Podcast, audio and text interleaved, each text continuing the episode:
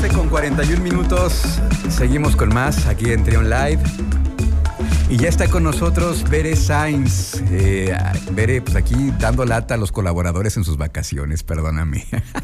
Ninguna lata, al contrario, ya sabes, para mí es un gusto poder compartir con ustedes como cada jueves. Oye, este, ¿te gustaría que empezáramos a hablar acerca de la de las ofertas gastronómicas, de los eventos, de la agenda gastronómica y, y turística que hay en estos próximos días?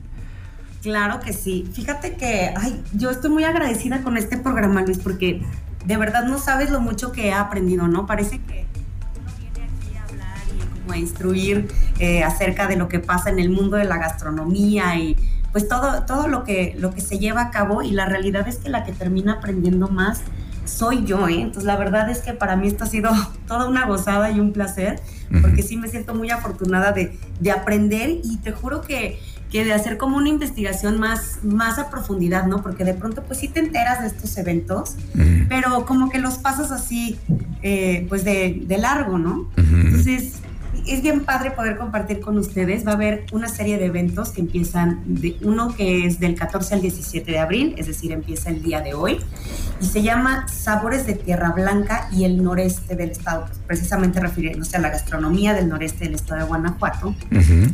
Y eh, yo no sabía dónde estaba Tierra Blanca, ¿no? Entonces, ya sabes, me puse a investigar y dije, bueno, está, queda a 2.40 horas de donde yo estoy, digamos, ¿no? De, de, aquí de Irapuato, no sé cuánto les quede eh, de ahí de León, pero está bien interesante porque, pues, eh, Tierra Blanca es una reserva natural protegida con biznagas de más de dos metros de altura. Alguna vez platicamos, no sé si recuerdes en claro. el programa, pues que precisamente la biznaga estaba en peligro de extinción y que es por eso que ya no la usan en las roscas de reyes, ¿no? Sí. Pero pues yo no sabía que justo tiene, tiene este, este, este parque protegido, pues, y pues además bien interesante que tienen estos tacos de tantarrias. ¿Has escuchado hablar no, de las tantarrias? No, ¿qué es? Cuéntanos.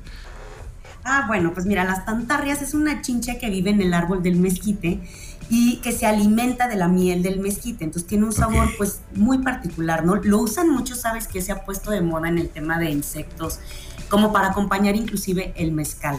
Ah, eh, ok, ok. Sí, claro, pero están grandes, ¿eh? No creas, como que yo creo que es algo para, para gente muy, muy, muy aventada y muy valiente, porque yo sinceramente una vez las probé y dije, ay, esto no es lo mío. Ok. Pero bueno, ni siquiera sabía que justo no se daban aquí en el estado de Guanajuato.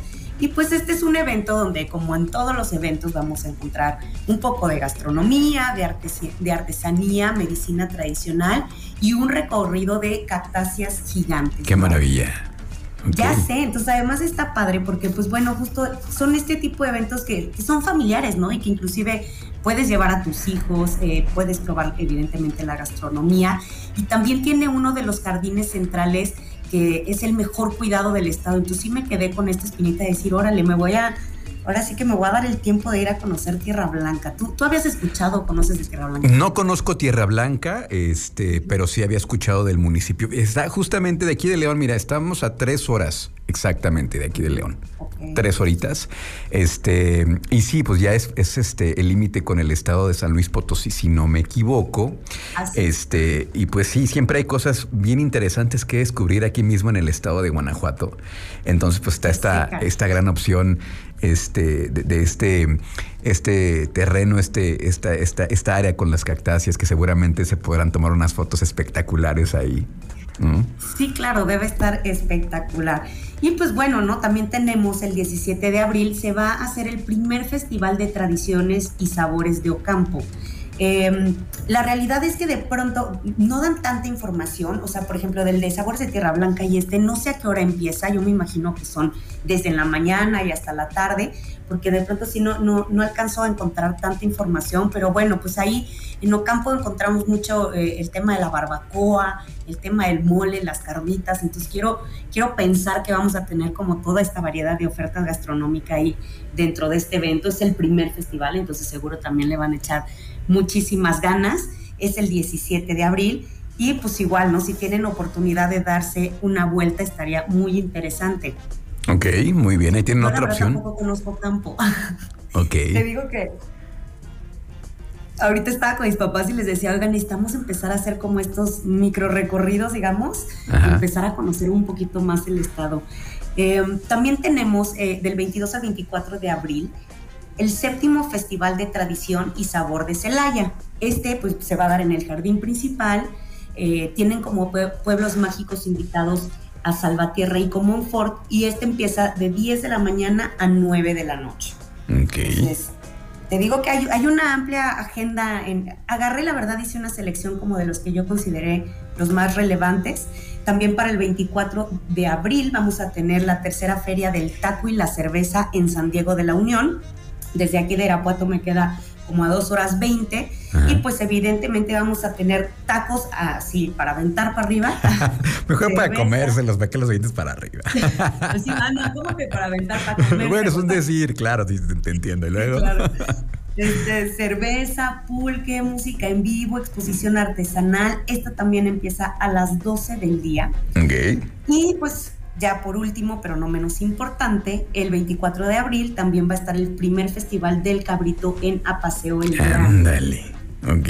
Sí, Sí, también otro de los platillos también consentidos del público, el cabrito, ¿no? Este... Sí, fíjate que justo eh, estaba considerando meter eh, cabrito en mi carta y dije, me voy a, ir al festival y justo, ¿no? Para ahí agarrar algún proveedor. Eh, me imagino, ¿no? Que, que debe de haber bastantes proveedores. Eh, ahí pues, o no sé, de la gente que te diga, ay, pues yo lo compro con, con X, ¿no? Eh, buscando pues precisamente la, la mejor calidad, ¿verdad? Mm, claro, sí, eso es importantísimo, siempre dar en la mejor calidad y la mejor atención como siempre ustedes lo ofrecen ahí en Villa. Que por cierto te iba a preguntar, ¿van a estar abiertos estos días este, de vacaciones normal?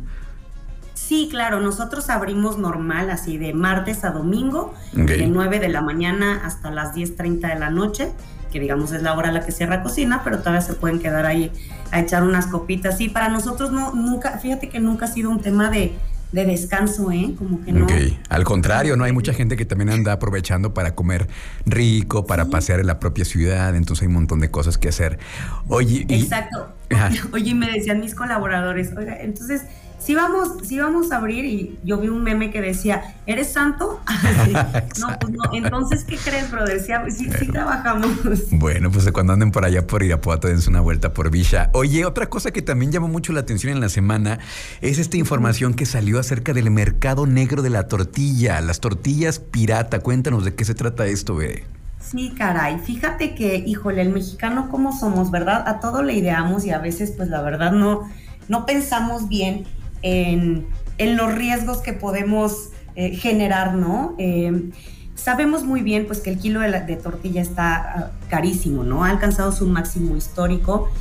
Y pues esto dio, dio pie a que se hicieran estas tortillas y tortillerías pirata, que evidentemente afectan las ventas de los negocios formales y por supuesto la salud, ¿no? Porque a final de cuentas también son tortillas que les meten, eh, digamos, pues, pues algunos componentes para que la masa rinda más y que sabemos que pues cualquier cosa que se agregue que no es natural, pues evidentemente tiene efectos en, en la salud, ¿no? Entonces, y además, pues claro, estas, estas tortillerías informales, pues también el tema es que justo Em, ni siquiera están dadas de alta ante el SAT, no tienen a sus, a, sus empleados en el IMSS. Entonces, eh, pues no es, vamos, no es, el no es lo correcto, no es el deber ser, ¿no? Entonces, porque además utilizan gas robado, maíz robado, harina robada, y pues son estos comisionistas que de pronto andan ahí como vendiendo tortillas, porque además, pues ya sabes, ¿no? La tortilla es un alimento básico para el mexicano y ya las encuentras donde sea, ¿no? farmacias, este, en la verdurería, en cualquier lado donde te pares sí o sí, encuentras tortillas, ¿no? Porque es un, un indispensable en, la dieta del mexicano, pero el tema pues es el riesgo, ¿no? Uno pues el, el hecho de nosotros ser partícipes de este comercio pues ilegal, eh, pirata, tal cual como lo dice, y pues que te decía, ¿no? El tema importantísimo de la salud, ¿no? Entonces yo Profeco aún todavía no se ha metido en ese tema, pero la intención pues es que evidentemente se, se meta y que pues justo no nos proporcionen esta lista de tortillerías o de lugares donde puedes encontrar tortilla que sí sea de calidad, ¿no? Tortilla correcta, vaya. Tortilla de calidad, sí, porque sacrifican la calidad eh, por abaratar costos y es justamente eso, la situación en la que está pasando. Y todo, todo está conectado, como la alza de precios en, los insumos, pues también eh, han, han, orillado a los productores pues también a buscar otras alternativas que no son las correctas, evidentemente, pero pues sí pone en riesgo, uno, la salud y dos, pues la calidad, que también es importante cuidarla. Sí, claro, porque pues además, o sea, las condiciones en las que luego las preparan pues son muy insalubres, ¿no? Exacto. te digo, al, final de cuentas son, eh, terminas arriesgando el tema salud por comprar tortilla más barata y que además esto perjudica evidentemente al, al productor, al campesino, o sea, perjudicamos toda la cadena de valor, ¿no? es, entendido pues que, pues también, ¿no? El hecho de que haya incrementado en un 24.7%, pues sí es, pues sí golpea al bolsillo, la verdad, del mexicano, definitivamente. Y pues más bien ahí el gobierno tendría que ver la forma de, de nivelarlo, ¿no? Porque pues, justo esto es lo que sucede, ¿no? Se genera piratería, no es justificación, pero pues estás hablando de uno de los alimentos básicos de la claro. ¿no? Entonces, no, se puede jugar, digamos, con eso. Aguas con las tortillas pirata. Sí, aguas con las tortillas. Oye, ya para despedir, este, hace unos días se celebró el Día Internacional del Helado. Cuéntanos. Ay, así es, qué rico es el helado, el helado, ¿no? Sí o sí. El 12 de abril fue el Día Internacional del Helado. Eh, y pues como dato curioso, eh, durante los tiempos de calor o la calor, como dicen luego, aumenta el consumo en un 48%. Tú sí eres así muchísimo Totalmente, de comer sí, sí, como no, me encanta. Ahorita, de hecho, en la tardecita vamos a pasar por uno aquí a San Juan. Ay, qué rico. Oye, y, estos helados aparte, ¿no? Que también tienen en Dolores Hidalgo de agua. El artesanal, claro. Sí, sí, totalmente. Sí, sí, el artesanal que también tiene un sabor muy característico. Yo no soy muy fan de los, de los helados este, industrializados porque pues como que pierde, pierde algo, no sé qué es, eh, pero, pero la esencia del helado artesanal es espectacular. Un día te vamos a invitar a las claro. de San Juan, veré. no, por supuesto, y estos helados que dices comerciales, pues luego son más manteca que helado, ¿no? En realidad, entonces, bueno. Pero fíjate, ¿no? A pesar de que México es uno de los, pues sí, o sea, lo consumimos bastante, no somos uno de los principales consumidores del mundo. En realidad está Nueva Zelanda, ¿no? Qué chistoso que luego estos países donde hay inclusive mucho más frío, eh, se consuma más el helado que aquí en México, ¿no? Estados Unidos le sigue, Australia y Finlandia, ¿no? Entonces, sí, sí me llamó la atención decir, órale, qué loco que, en países donde de pronto hace o, prevalece mucho más el frío, eh, se consuma más helado que aquí en México pues hay que celebrarlo. Ya vamos tarde a la celebración, dos días tarde nada más, pero, pero siempre es, bueno celebrar con un buen helado y más con este calorcito, ¿no? Ahorita una nieve. Así es, y mira, como dato cultural, el viernes es el día en que más se consume helado. Ah, órale, interesante. Así que hoy o mañana, el día que sea, a consumir helado. Y yo no sé, pero te ha tocado, ya hay una cantidad de helados, ¿no? Que si de yogur, que si, eh, que sin azúcar, eh, unos que hacen como en estas planchas frías, ¿no? Que terminan siendo como rojitos. Wow, o sea, ya hay una variedad impresionante de, o distintas formas de disfrutar de un helado, ¿va? Así es que pues bueno, vamos a celebrarlo, a comernos un helado al ratito o cualquier día, ¿verdad? Así es. Así es. Oye, Bere, pues muchísimas gracias por regalarnos estos minutos. Este, te mandamos un abrazo y la próxima semana acá nos escuchamos. ¿Cómo te encontramos en redes sociales? En redes sociales estamos en Facebook, Twitter e Instagram como arroba Bisha Cocina y el mío personal es arroba 9 y vengan a Bisha, vamos a estar abiertos, operando en horario normal, desayuno, comida y cena y tenemos algunos platillos de temporada como los papazules, el aguachile de camarón con chiltepín y mezcal. Entonces dense la oportunidad de venir a probar algo fresco, diferente y, y por supuesto delicioso. Delicioso. Muchísimas gracias, Bere. Gracias, buen provecho.